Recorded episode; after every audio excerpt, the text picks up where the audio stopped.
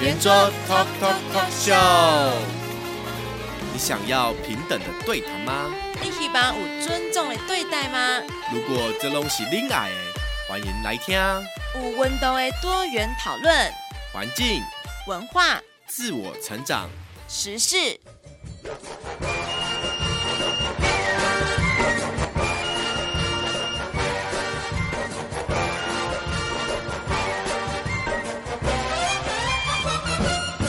圆桌 Talk Talk Talk Show。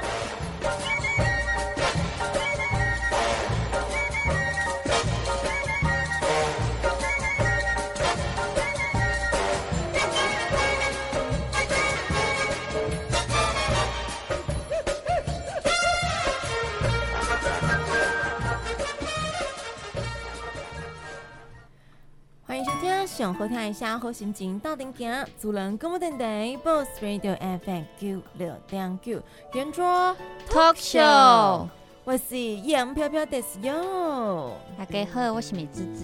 是你美滋滋，刚刚这不很丢脸哦。干嘛笑成这样子啊，美滋滋？拍谁啊？拍谁啊？啊，刚开刚开拍谁哦？系啊，我这人系天生害羞的，所以你就是美到美的美当。比较容易害羞。嘿那我那种不害羞的意思是，I don't know。OK。话说礼拜一我们通常都会聊一下星期一的心情，还有天气。嗯，今天好像我觉得路上感觉可能因为天气蛮凉，蛮舒服的，不到冷，但我觉得蛮舒服的。对，蛮舒服的。但天气也没有到很好，就是我觉得还蛮多云的，天空不是很明朗。哦对对对，今天也稍微有一点阴阴的，但也没有下雨吧？对，没有下雨。哦起哭喜不落后啦，不晓得其他、那个、收窄刚无。对，不晓得山区啦，还是原本的高雄县区有没有哦？那接下来好像据说三十号开始就一波寒流了，礼拜三。嗯呢，所以人家说今年的跨年是算是蛮冷的，很有 feel。我觉得每年的跨年好像都蛮冷的。会吗？去年好像还好哎。去年应该是暖冬吧？是吗？去年，去年圣诞节好像也不太冷啊，印象中，嗯，印象中也忘记了，我也不记得。反正对，就是这几年因为温室效应的关系，似乎气候没有比以前我们想象中的冷。我倒是觉得今年冬天那个天黑的很快，五点就天黑了。以前嘛，差不多啊。不，以前没有差不多，以前大概快六点。快六点了，嗯，或是以前晚的时候，大概是十二月底一月份，嗯，但我觉得今年好像十二月初、十一月、十一月底就开始就开始，哎，欸，很神奇。然后夏天也是变得比较晚天黑，七点多才天黑。我们就要变成那种像欧洲，对，我们变欧洲。发生什么事？是地球轨道有变移吗？气候在变迁，就会影响到这样的天气哦。对啊，嗯。温室气体多啊！不是今年因为有疫情，所以全球气候来讲有稍微正常一点吗？我是觉得没有比较正常，没有比较正常。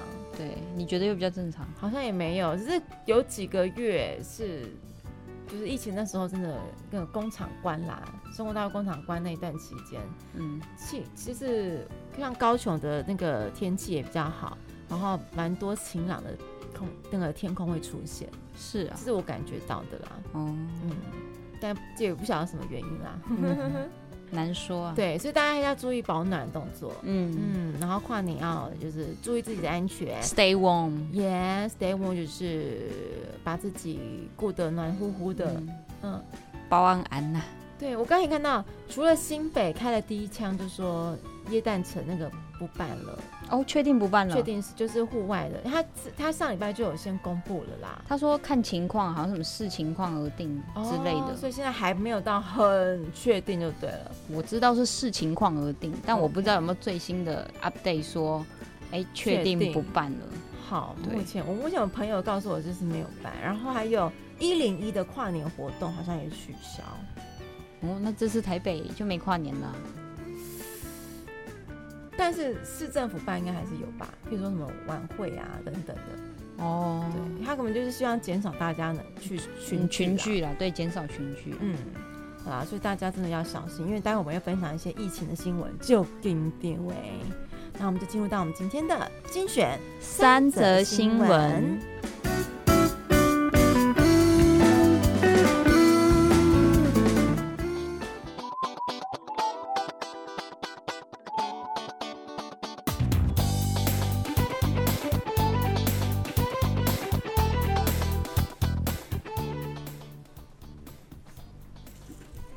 今天为大家带来的第一则新闻是：停车费一缴，高雄十二月起设立网络查询功能。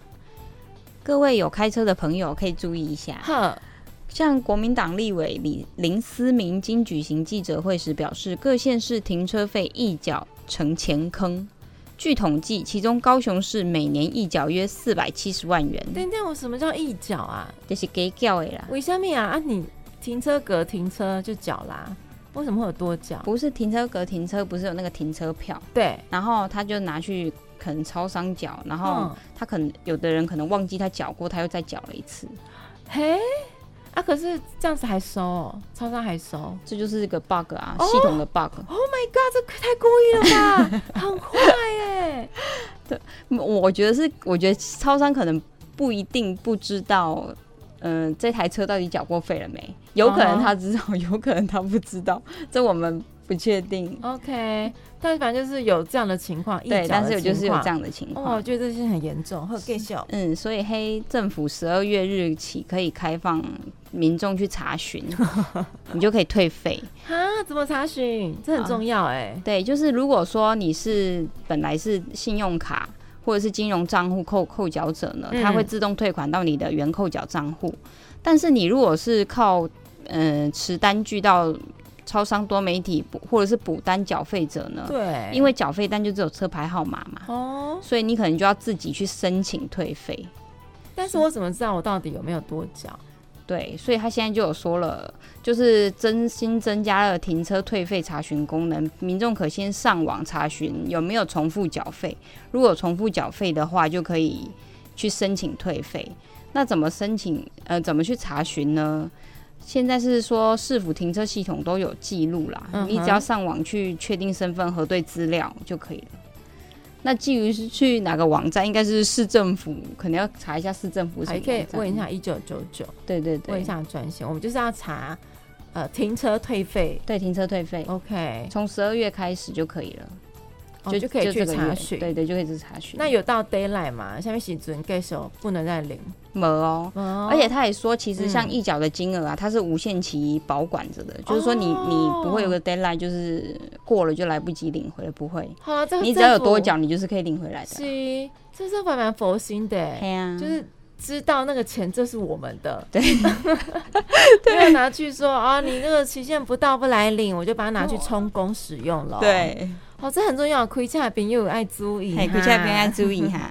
就对，在立委开戏，嘿，在立委开戏，你就可以去，反正去市政府问说，我要查我的退费，对，行车退费怎么查？嗯，然后就可能他有个系统可以帮你查说，哦，你有没有哪里有多缴的情况？对，哦，就赶紧把钱领回来啦。对对对，年关将近呢，对啊，钱在手上花，补补贴一下也是不错。对啊，哈，真重要，感谢美滋滋，免客气啊。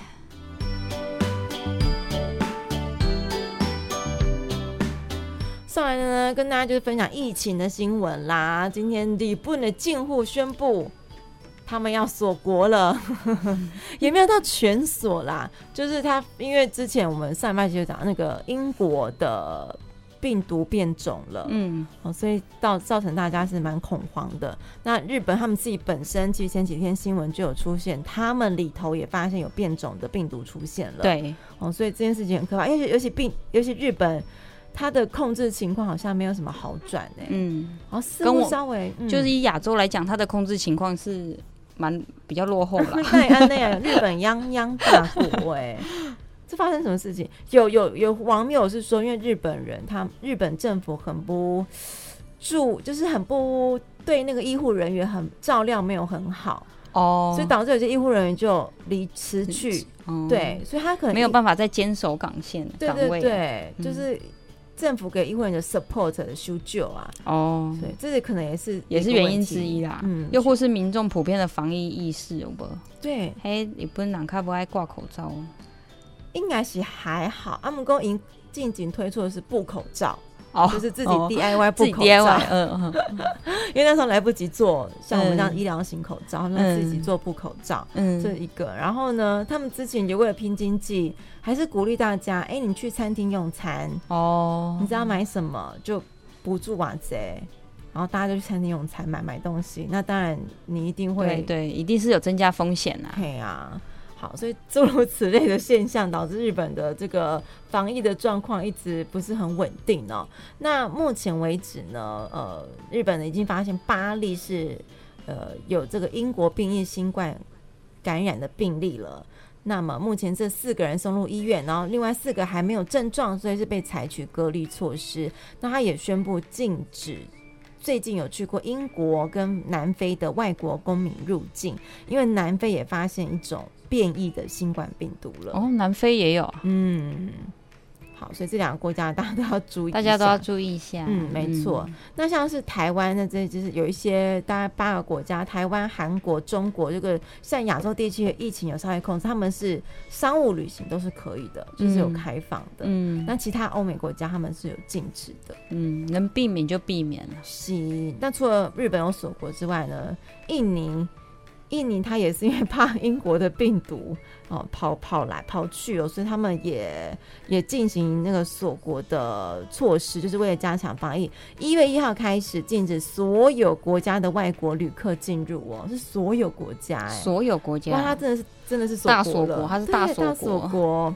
为期是两个礼拜，然后说能那百七块买。那印尼的公民还是可以回到他们国家的，但是必须减负两天内的核酸检测、核酸筛检的证明。所以这件事情，如果大家因为其实印尼台商也不少哎、欸，嗯，整个东南亚台商都不少啊。对啊，这件事情大家也要关注一下喽。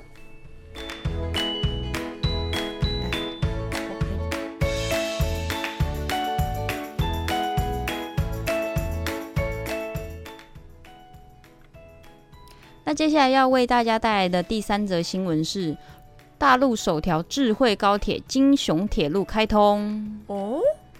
首条什么？首条智慧高铁？哦，智慧高铁？智慧高铁？多智慧啊！这条智慧高铁呢，就是传说中安那里哦，传说中是大陆第一条智慧高铁，应用了物联网、云端计算、大数据等前端科技，智慧化的设施高达七十多项。例如，就是我不懂它到底有多智慧。嗯，多智慧哦，可能是没人驾驶，I don't know，或就是可能像是什么监测、监控，然后比如说廉价啊，比较可能容易不会塞车，它能够控管车流量之类的吗？嗯，可能可以达到哦。不过人为的控制就已经可以达到像这个样子，而且再来大陆要春运的嘛，你知道吗？哦，对啊。所以其实这个消息无疑对大陆人来讲是一个蛮好的消息，就大民众又多了个选择，交通工具的选择。嗯。然后又可以体验一下所谓智慧高铁有多智慧。会，我在想会不会是整条车上都没有车车主人员？服务人员没有智慧列车长，自动驾驶，自动驾驶，跟我们待会要聊的话题 也是也是有像，也是有像。自动驾驶之高铁，对，自动驾驶之高铁，它是它是从雄安站，那雄安站成为京港的高速铁路，它是京雄城际铁路天津至雄安新区城际铁路，雄安新区至山西冀州高速铁路的交汇枢纽，这个站雄安站。雄安，雄安在多位啊？在北京的附近，哦、北京附近，嘿，在北京的附近，所以就觉得，嗯，好像也是挺有趣的。像台湾的高铁是也蛮久了嘛，嗯、差不多多少久？我记得是零八年吧，应该是零八年还是零九年开始的嘛。然后现在也就很习惯，我们都很习惯有高铁的存在了。对，我发现真的是高铁的那个乘客载乘载乘量蛮高的，对，连平日都可以。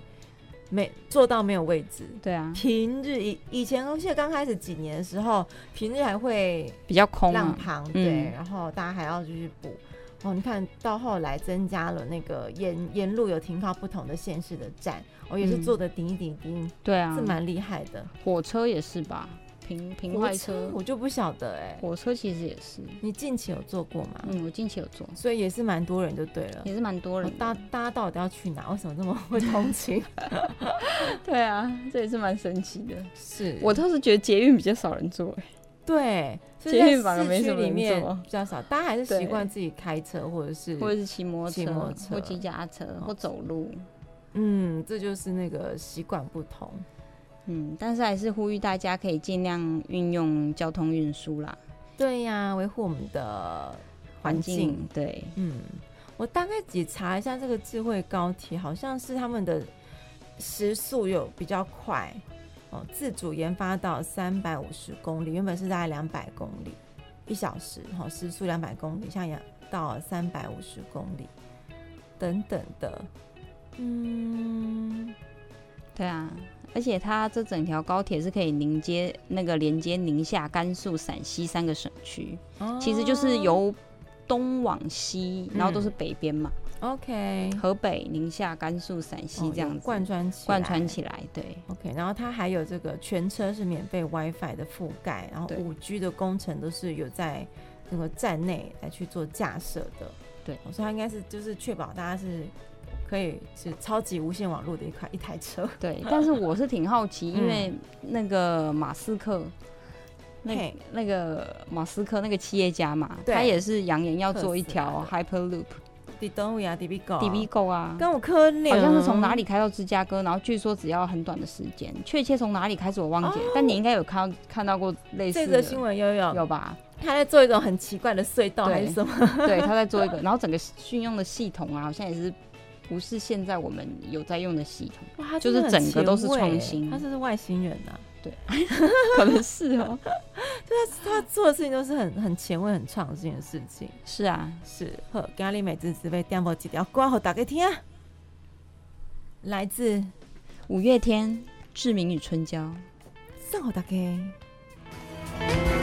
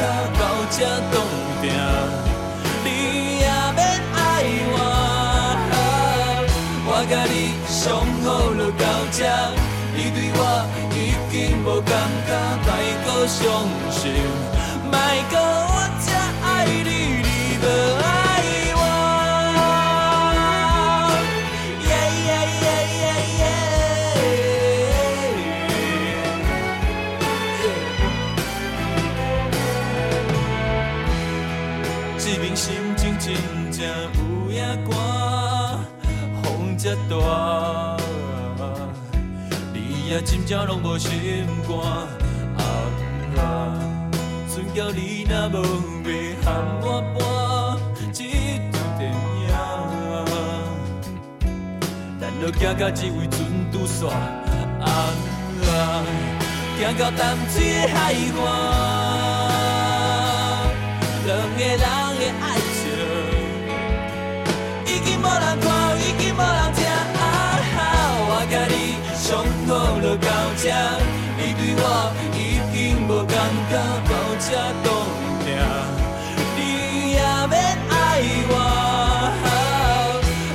你上好就到这，你对我已经无感觉，莫阁伤心。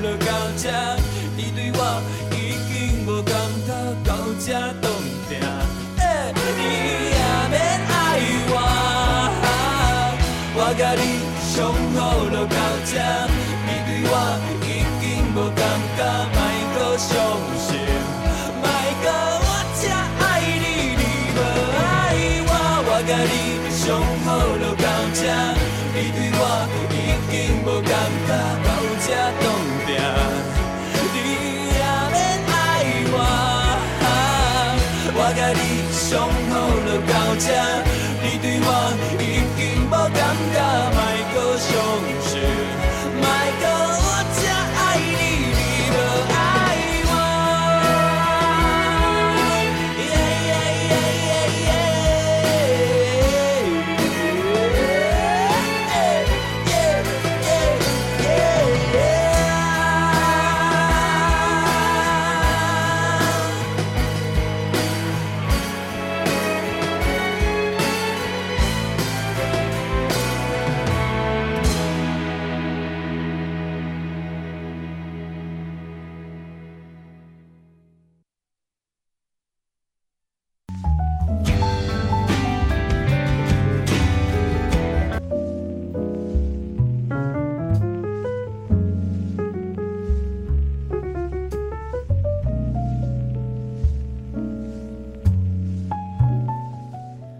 报给你听，每周一集，每周二晚间九点到十点，锁定 fmq 六点九，主人广播电台圆桌 Talk Show 空中播送。礼拜一晚上九点，欢迎收听《新知要闻》感人故事，人间福报。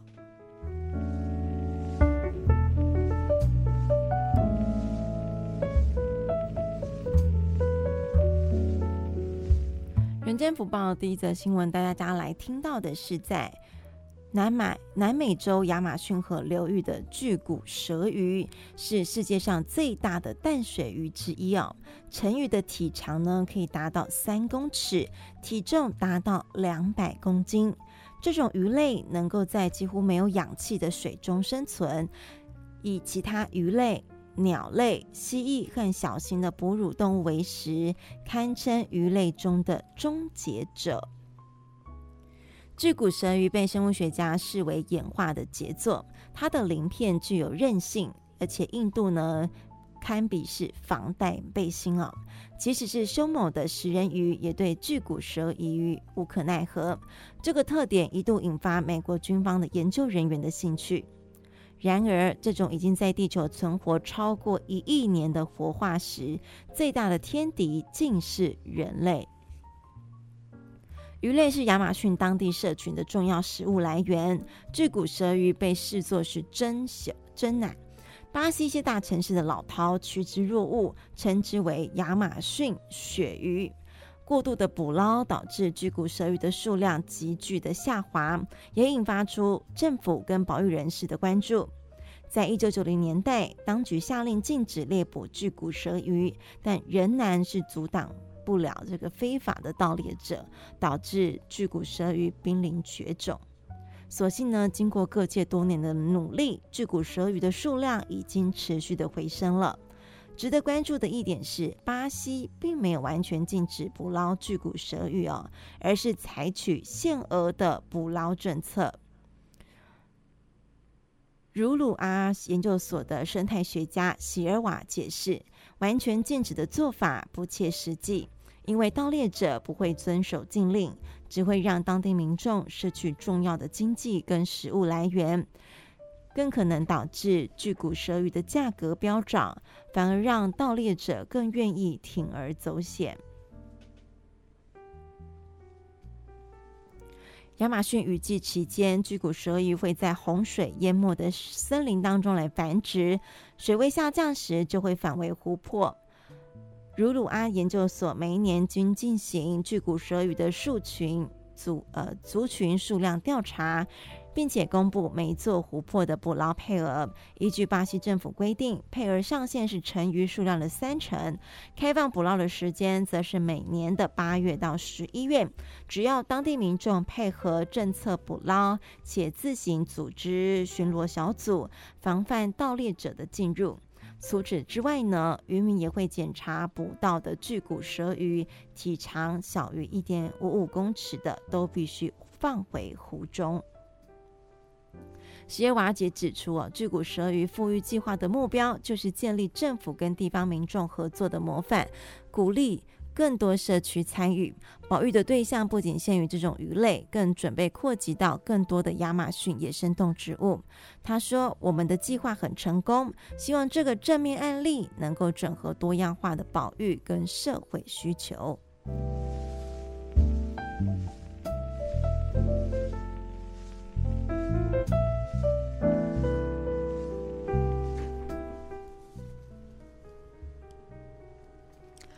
第二则人间福报要为大家带来的是印度医疗平台服务三亿用户。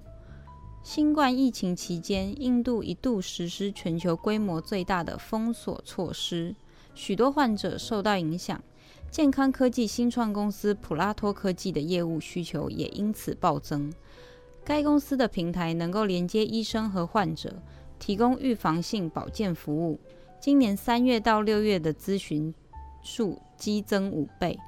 该平台目前已连接印度两百多座城市，约十万名医师，用户数达三亿人，并准备在未来几年内把用户数再增加两亿人。美国疾病动态经济和政策中心的资料显示，印度医师人数不足六十万，护理师则短缺两百万。数位化的远程医疗服务将可大幅弥补医护人员不足的情况。普拉托科技的创办人兼执行长沙尚克表示：“新出现的全球大流行疾病固然是公共卫卫生危机，但也为医疗领域带来学习和创新的机会。新冠疫情让我们警觉，过去的医疗服务有所不足，现在我们提供全天候的医疗咨询。”与医师合作，为患者提供诊疗、开立处方，并且能够提供各诊所、医院开放的时间。普拉托公司的平台在二零零八年创立，最初并未包括医疗与患者的连结，而是以云端软体协助医师和诊所将患者的就诊和用药记录数位化。萨尚克指出，他在父母住院时，发现医疗系统的诸多失常，导致患者不便，甚至危及患者的治疗和生命安全。他说：“我们的医疗体系数位化程度不足，许多医师手写的病历和处方签非常潦草，难以辨识，很可能导致疗法用药错误，酿成医疗纠纷。”沙尚克开发一套简单的软体。透过平台，让医师借由电子邮件把就诊记录和处方签送给患者，并保留数位记录。后来，沙尚克持续把平台优化并扩张业务范围，让患者能在平台寻找获得认证的医师。普拉托公司的应用程式也开始导入人工智慧和机器学习等技术，整合患者的基本资料，包括年龄、性别、就医记录等。配合使用者提出的需求，例如就医的便利性，为患者推荐最合适的医师或诊所。沙尚克说：“我们希望让就医的流程更简便。最新科技实现了这个目标。接下来我们会进一步扩大服务内容，除了线上咨询、寻找医院外，还将提供药品、健康用品，甚至提供付费制的个人健康医疗储存记录。”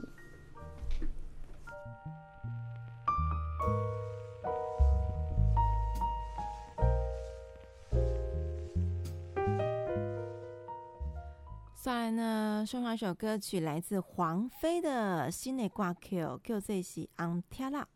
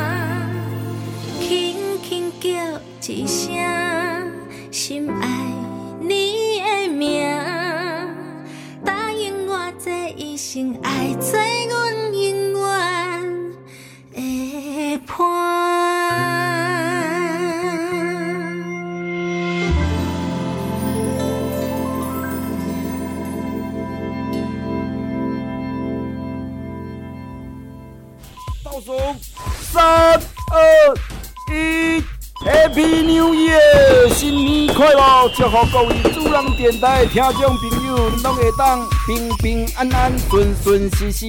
大家好，我是流氓阿德。买啉茶就爱选择好茶，有保障的茶才会使啉茶啉出健康。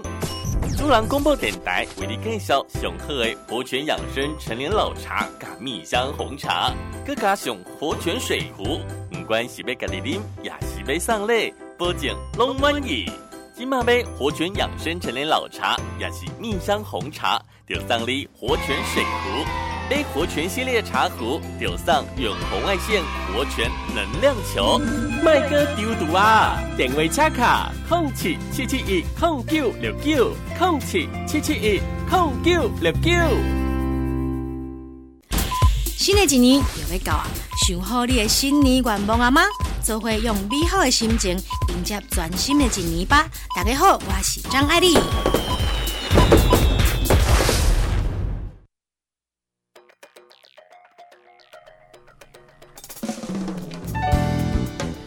欢迎登来，想好听一下好心情，到底叫主人公电台 Boss Radio FM Q 六两九圆桌 Talk Show。C D 时间来到九点三十六分，今个我们要聊的主题呢，也是蛮前卫的啦。今个要跟美滋滋来聊的话题，就是我们刚才有提到自动化，自动化就是包含你应该叫自动化的车辆，我们。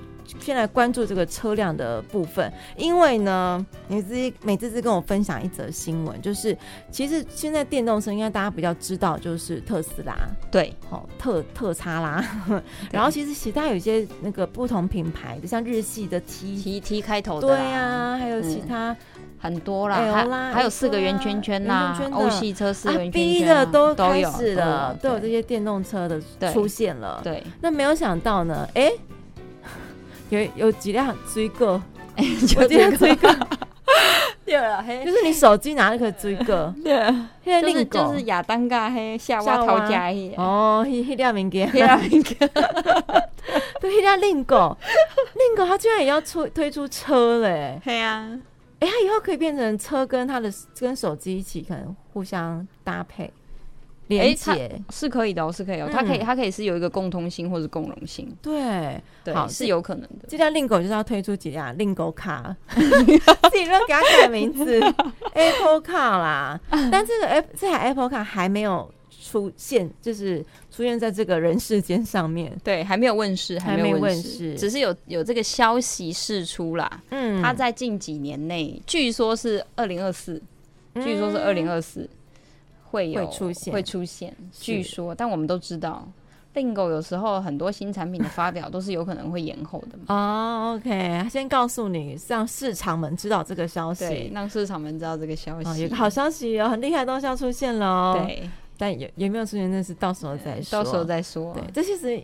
像特斯拉也常常做这种事情啊，对，就是因为他们必须赚股价啦，这、就是很实际的，太直白是不是？对，太直白了，大家都都知道的事情嘛。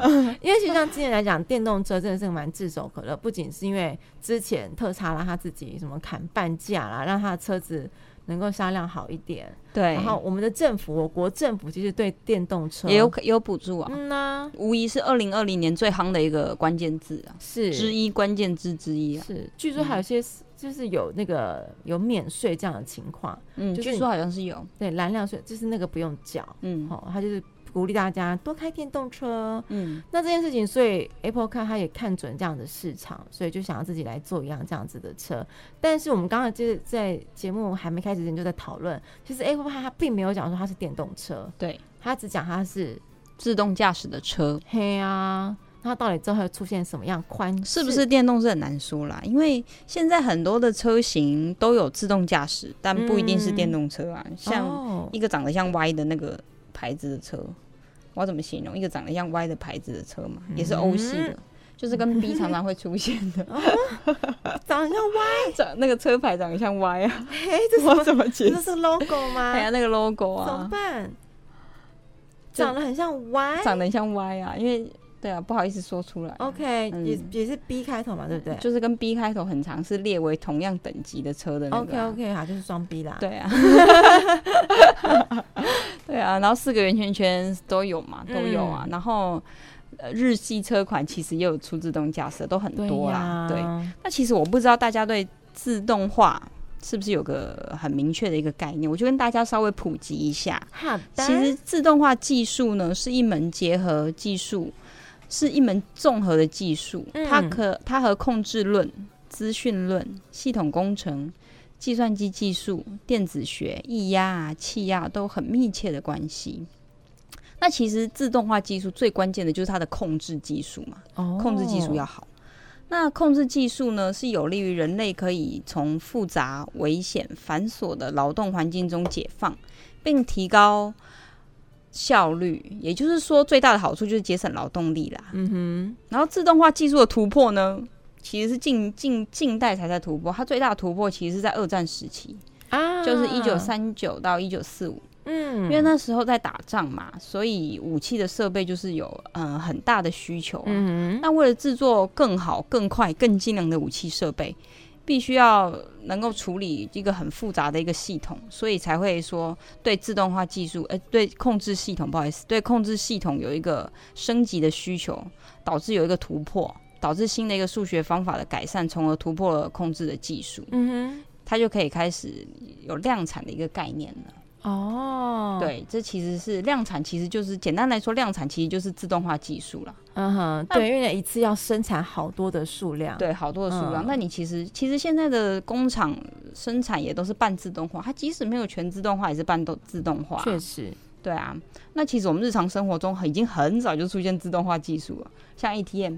嗯哼，对不对？ATM 其实就是一种自动化技术。嗯，那其实第一台 ATM 呢是英国人发明的，在一九六七年的时候，这厉害哦。对，一九六七年，你看多久以前？嗯，其实就一 ATM 了，只是说台湾开始在使用是一九八零年代啦。OK，对，那还有一个其实也是大家蛮耳熟能详的一个东西，一个产品就是自动贩卖机啊。OK，对不对？日本最厉害的，对，日本最厉害的。但其实发明的人不是日本人哦。不是，再跟大家普及这个小知识。自动贩卖机的发明者呢，据说是出生于一世纪，居住在那时候罗马时期的埃及省的亚历山大港，就是在埃及省的亚历山大港。嗯哼，的一位数学家叫做希罗。OK，希罗呢，除了是一位数学家，他也是一名工程师。他那时候制造了一台卖圣水的机器，卖圣水，厉害圣水，圣水就是 Holy Water 那个 很神圣的水，有点诈骗，圣水。OK，那他这个原理是怎么做呢？嗯、就是他设计一台机器，原理就是当顾客投了一定的硬币以后呢，嗯、重量重，重量对重量，它就有一个杠杆。嗯、那这个杠杆就会把就撑起来嘛，然后于是那个盘子就会倾斜，它就会把阀门打开，哦、uh，huh. 那水就会从阀门流出来。而在它盘子倾斜的同时呢，硬币也会掉落到桶子里。那硬币掉落完了，杠杆又恢复到平衡，阀门就关起来了。OK，就是这样一个原理。哎、欸，这么很厉害耶！对，是他很厉害。他那时候是为了卖圣水发明的自动自动。自动贩卖机，它有点像现在那个路边不是有一台那种自动加水站？对对对，就是类似像那种像那种感觉。然后是他自己希罗自己要去送水，去各站补给，嗯、对，就还要他自己去补给。对，所以一开始是这样的，但所以所以他那时候也发明了物流，对，他在发明物流。对，哎、欸，那他一桶水要怎么载啊？对你你你整个跟上跟上速度非常快，OK，就是一整个一整体的产业链就形成。希罗好厉害、哦，希罗很厉害。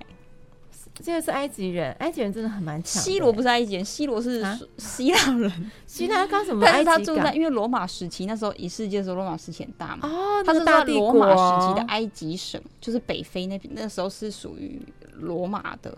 罗马大人，他是希腊人，只是住住埃及。埃及，对。埃及省那时候是一个省的亚历山大港。重复两次，对，我要对。因为就是听起来就是哦，因为毕竟跟现在的地理位置冲已经是很不一样了嘛，对，OK。对，但其实像生活中自动贩卖机就很常见啊，卖卫生纸的啊，对，女性用品的啊，对，还有泡面、泡面啊、饮料啊，这些都是很经很常见的。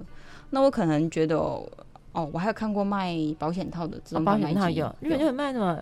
就是热的拉面啊，对对对，都有啊。其实其实就是现在已经是很常见了，在平常日常生商业商业运用当中，嗯，对啊。那其实像刚刚因为讲到汽车嘛，对哦。那其实自动化驾驶，其实呢，自动化驾驶在美国国家公路交通安全管理局呢，它是有把它分级的，嗯，总共分了六个等级。那最简单的那个等级呢，也就是完全不自动化，也就是我们现在所谓的手排车啦。Oh, OK，完全机械就是手排。那当然跑车会使用的，对对对，那一种的。Uh. 但那但是当然它等级有细分嘛，像有些级别可能就是半自动啦，嗯，譬如说就有定速巡航，这就是其中一个级别。嗯哼、uh，huh. 对，那那些细的级别我就大概不赘述，我就大概跟大家分享一下最高级别那一种，Okay. 就是驾驶不用在车内。整辆车它可以自行启动驾驶的功能，驾驶的装置，全程也不需要开在设计好的一个路况上，它可以自己执行所有与安全有关的重要功能，可以自行决定我要往哪条路走，这就是最高等级的自动驾驶车。哇，其实之前是不是有那个无人驾驶的飞机已经有有啊在跑了，就在送货物？但是无人驾驶飞机还是有人为设定吧，它它没有那么的。完全自动，这么聪明，它就固定一个航线，它就是固然后你刚定一个航线。哦，但是刚讲到那个车是在任何不知情的那个状况下，就是没有人为操纵，哦没有人去给他写程式说，哎，你要走中山高，啊从哪里上他，自己会走他自己会决定，对，他会自己决定，他就像一个人脑。给他卡给被给他路啦。对，所以也就是说，他那个车的设计其实是没有驾驶舱、没有驾驶座的，哦哦，OK，就是它就是一一个车的形嗯状。哼，所以这个也适合适合载货物啦，对，适合载货或载人呐。我我不知道你载人呢，载人载人并不并不奇怪，我不知道你之前有没有看过。恐慌啊，你会恐慌嗯？Seriously？就是会觉得该不该相信他，是哦，他会把我带去何处？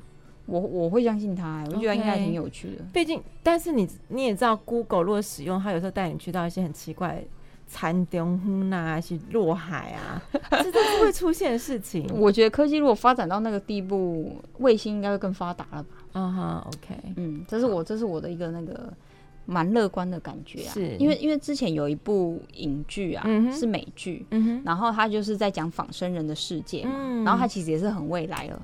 那那他就是有讲到，它里面就有车就是这样，是，还有飞机也是这样，完全就是没有驾驶舱，然后就是就是真的载人，就只载人。哦那设计可漂亮了，Oh my god！设计可漂亮，就看它的好看就对，科技感，对我就看它科技感。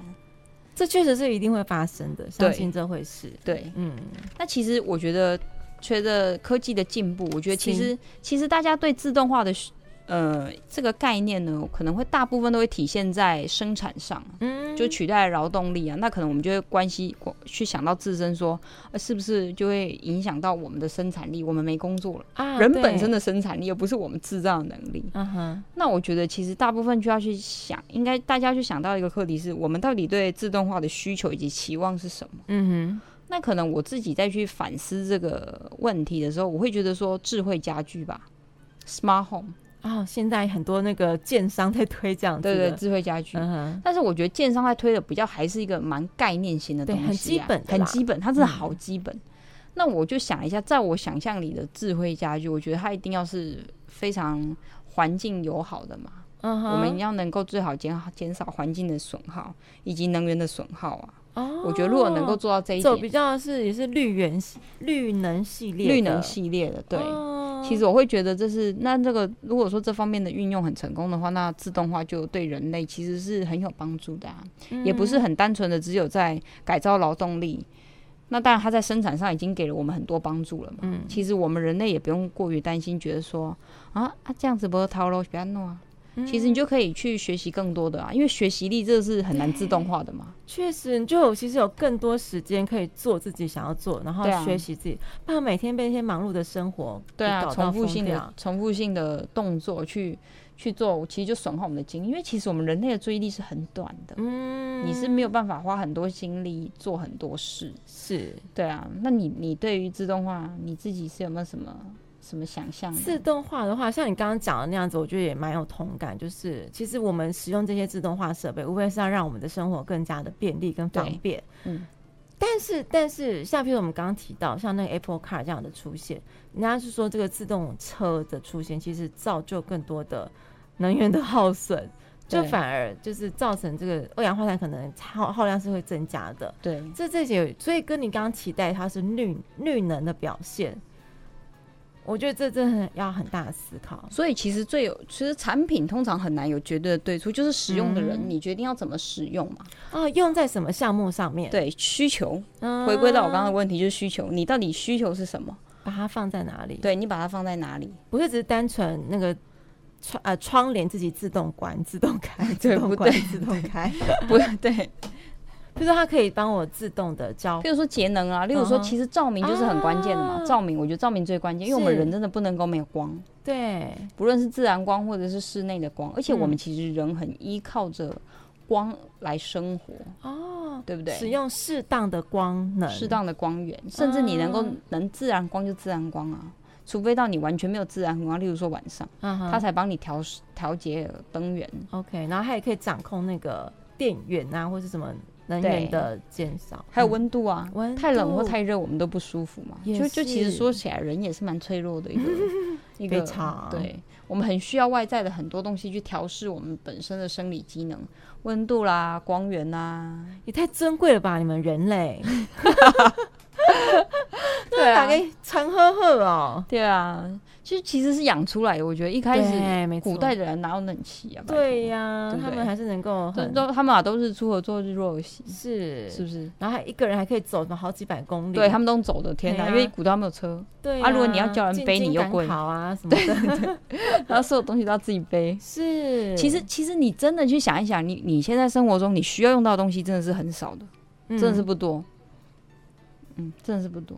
但我们就是物质化了，对，我们就是物质化了，是，就是可以反思一下，哎、欸，我有什么东西我其实可以改变啊？嗯，但讲了刚刚讲到自动化，是希望是造成我们的生活更加便利。我只是跳跳脱一下，突然想到，最近是蛮想要一个复制人。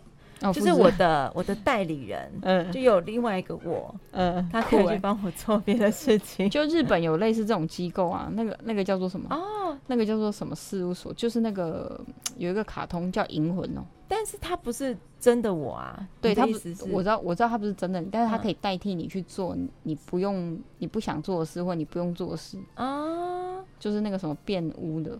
我忘了那个名称，而且好像也不方便全说出来。是，但是我大概知道他们有这样的行业，他们有他们有这样的行业，对，很特别。比如说，我有听到就是有日本人是他，你聘他，然后他其实也不用做什么事，譬如说他陪你参加一个丧礼，对，他陪你去怎么样，对，就在旁边默默的看着你。就是有些事你不是这么想自己去做，或者是或者是你就是不想做，嗯，对。但是我可以我可以知道说你那个复制人，对，我的复制人，对，因为有些事还是需要你本人呐，对呀，还是可以复制的出来的。现在还是可以，要不你训练一个，周遭训练一个，但要长得像我啊，可以戴面具啊，戴面具，易容术吗？但举止谈吐也要像我啊，这个 everything can be trained 哦，OK，现在都要走这种训练方式，训练人，不是训练自己的家的狗狗猫猫，就就像我们，就像就像很夯的话题 machine learning 啊，我们是在训练机器啊，训练它成为一个什么样的？设备对什么样的作用啊之类的，对啊，所以以后会有个产业叫做训练人，有没有？因为他成为什么样？哎，说不定哦，你说不定此时此刻神预言、精准预言，你赶快记录一下。好啊，今年今二零二零年十二月二十八月二十八，我与美滋滋在节目当中，我们开创了一个新的产业。对。然后你以后就是就是我告诉你，以后十几二十年之后啊，有人说，uh huh. 你知道这个产业刚开始是谁提出的吗？看谁发明的吗？大家就在找，一直在找，然后就找到了、这个、台湾高雄。对，这很难说的，就是很多创新都是在不知不觉的当下，好像就是有那个引发点，对，有那个引发点，嗯，你就是有这个需求，你才会去创造啊。哦，嗯、好，我看好你，我看，如果你做创作人吗？那我。第一个先来训练你看看，很哎、欸，说不定我就很难，因为人他是有自由意志的，人是比较复杂啦。对，你就是要打用中心思想去打动他。哇，譬如说你就要去想到说，我可能最 care 什么啊，然后打动我，然后我就觉得说，对，我就是想要这个，我就想跟着你做这个。我觉得我这样有妖魔鬼怪，这洗脑，这是洗脑术，好不好？因为已经有人一线之隔，有人在用了啦，一线之隔，一线之隔啦。OK，一线之隔啦。好，嗯，就本来你知道这两种东西一线之隔，确实用的好或用的正正面，就是就是训练人。世间本是阴阳两面，好玄哦，这是道学还是什么学？玄学。好了，时间快到尾声了。其实今天我们就是很单纯聊一下，有一些新的事物出现，一些科技出现，对，势必会影响到你我的生活。对，那希望大家听了之后，其实都比我们看这些资讯更有心得啦，嗯、更更能够帮助你自身的生活以及更好使用啊什么的。对，而且我们要准备迎接这样子的生活。Exactly，对，好，明天同一时间晚上九点要收听我们阿成所主持的圆桌 Talk Show，带大家来听各式各样的社会议题。我是冉飘飘，我是美滋滋，我们下礼拜再会，拜拜，拜拜。